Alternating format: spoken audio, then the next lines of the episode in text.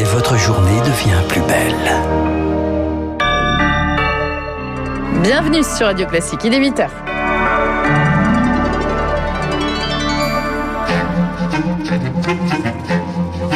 7h30, 9h, la matinale de Radio Classique avec Guillaume Durand. Il l'a quand même dit dans son intervention de 24 minutes, nous avons commis des erreurs. Un seul titre ce matin. Encore un effort, le président resserre la vis pour un mois et ferme les écoles. On revient en longueur sur les conséquences de cette allocution. Les trains de la SNCF sont pris d'assaut ce matin. Nous serons gare Montparnasse à Paris pour ceux qui veulent passer cette sorte de confinement, même si pour le président de la République, il ne s'agit pas de confinement en dehors de la capitale. Pour les familles, c'est le grand retour de la débrouille. L'école a-t-elle appris à travailler à distance depuis un an? Pas vraiment. Nous verrons ça avec Lucille Bréau. Il est pile 8 heures, la voici. Radio classique. La France, Lucille, va vivre le mois d'avril sous cloche. Avec cette impression de revivre un jour sans fin comme une boucle qui se répète depuis un an, Emmanuel Macron s'est donc une nouvelle fois adressé aux Français hier soir, 24 minutes face caméra et un message essentiel. Si je m'adresse à vous ce soir, c'est pour appeler à la mobilisation de chacun pour ce mois d'avril où beaucoup se joue.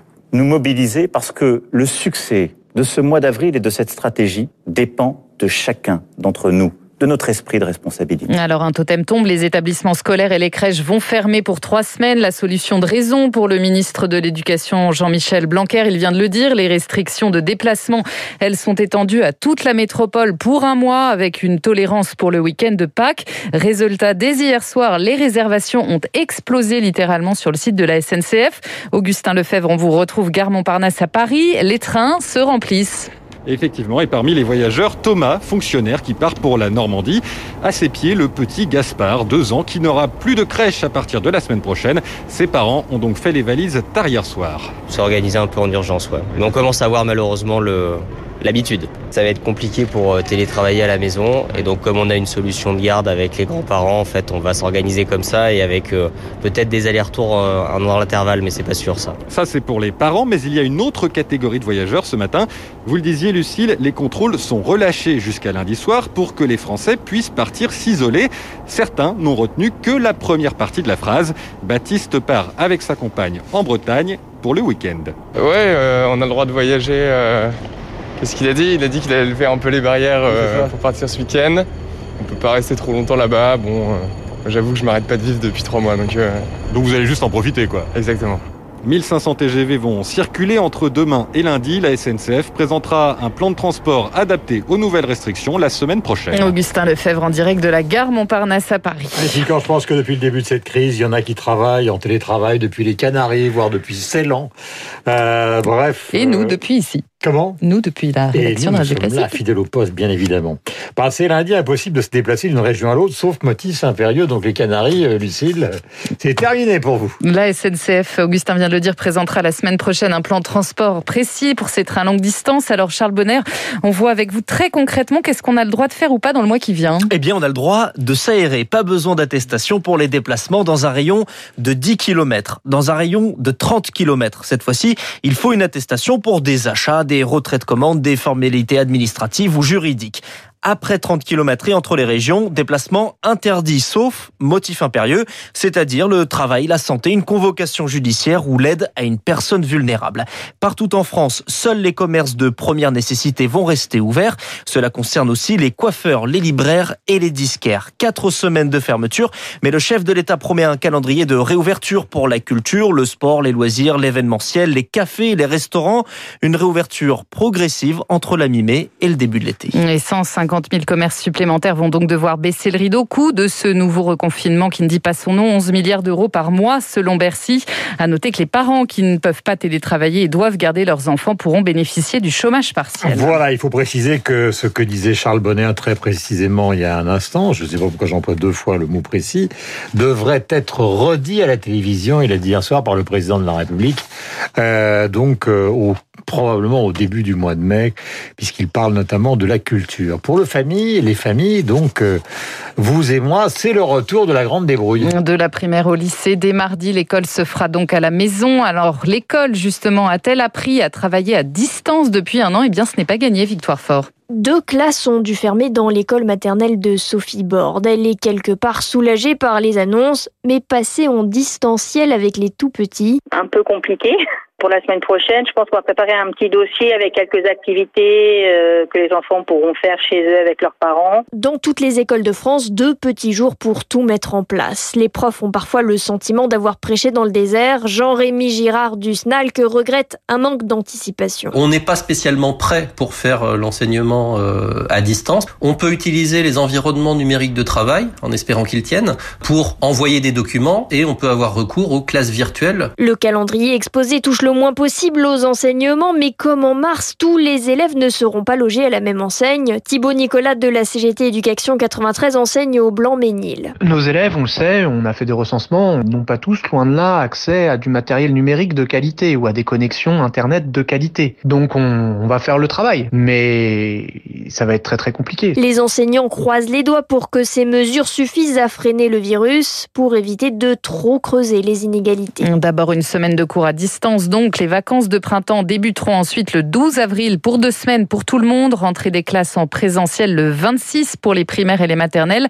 Le 3 mai seulement pour les collèges et les lycées. Les étudiants, eux, pourront continuer d'aller à la fac un jour par semaine. Place maintenant au débat au Parlement. C'est exactement dans 55 minutes avec intervention du Premier ministre, puis place à l'opposition et vote. Le Premier ministre, donc Jean Castex, qui s'adressera à l'Assemblée à 9h, puis au Sénat à 15h. Déclaration, on vient de le dire, suivie d'un débat puis d'un vote. Dès hier soir, les réactions politiques n'ont pas tardé.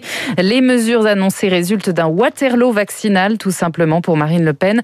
Pour le président Les Républicains du Sénat, Gérard Larcher, on vit la République de l'oracle. Emmanuel Macron décide trop seul, ça ne peut plus durer pour lui. Tout à l'heure, euh, nous recevrons Benjamin Davido, donc, euh, qui est un professeur de médecine qui sera notre invité donc à 8h15. Les soignants, eux, sont dubitatifs. Le, le, chef de l'État leur a promis des renforts supplémentaires en réanimation, plus de 10 000 lits bientôt disponibles contre 7 000 aujourd'hui.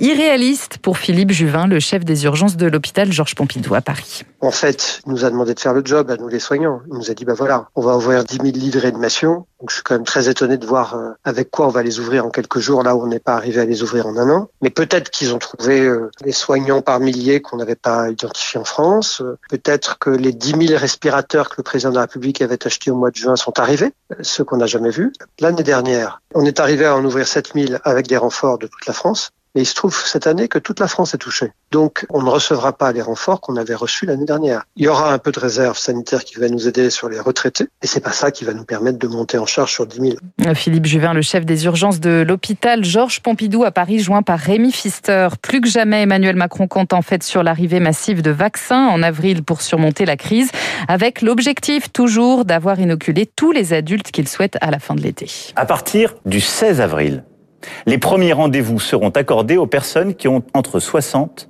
et 70 ans. À partir du 15 mai, les premiers rendez-vous seront ouverts pour nos concitoyens qui ont entre 50 et 60 ans. Et à partir de la mi-juin, les rendez-vous seront ouverts à l'ensemble des Françaises et des Français de moins de 50 ans. Voilà pour le calendrier vaccinal des semaines à venir. À noter que 8 millions de doses du vaccin de Johnson Johnson sont censées être livrées à la France d'ici fin juin. On apprend ce matin que 15 millions de doses de ce vaccin auraient été tout simplement gâchées aux États-Unis dans une usine de Baltimore. Les employés auraient confondu des ingrédients nécessaires à la confection du vaccin. Les autorités sanitaires là-bas redoutent des retards de livraison. Voilà, c'est la même usine d'ailleurs qui fabrique aussi du AstraZeneca. Ça. Dans le reste de l'actualité, Guillaume, une nouvelle fusillade aux États-Unis. Justement, quatre personnes, dont un enfant, ont été tuées par balle hier soir. Un homme a ouvert le feu dans un immeuble de bureau de la ville d'Orange. C'est au sud de Los Angeles. Une cinquième victime blessée a également été hospitalisée. On ignore encore les motivations du tireur. En Russie, l'opposant Alexei Navalny, lui, a entamé une grève de la faim. Objectif protester contre l'absence de soins et les tortures qu'il dit subir.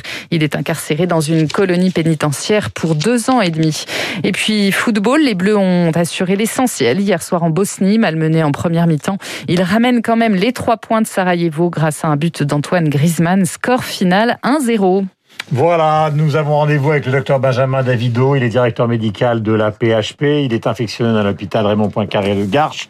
Les fameux 10 000 lits de réanimation, est-ce possible? Est-ce qu'on peut reconformer une partie du personnel? Que pense-t-il de l'intervention du président de la République Car il y a une grande, une grande pression des médecins ces derniers temps? Nous verrons ça en direct dans quelques instants. Pour l'instant, nous sommes un 1er avril et ce n'est pas une plaisanterie, naissait Serge Rachmaninov. Voici la 18e variation de la Rhapsodie sur un thème de Paganini et c'est Daniel Trifonov et c'est tout simplement magnifique.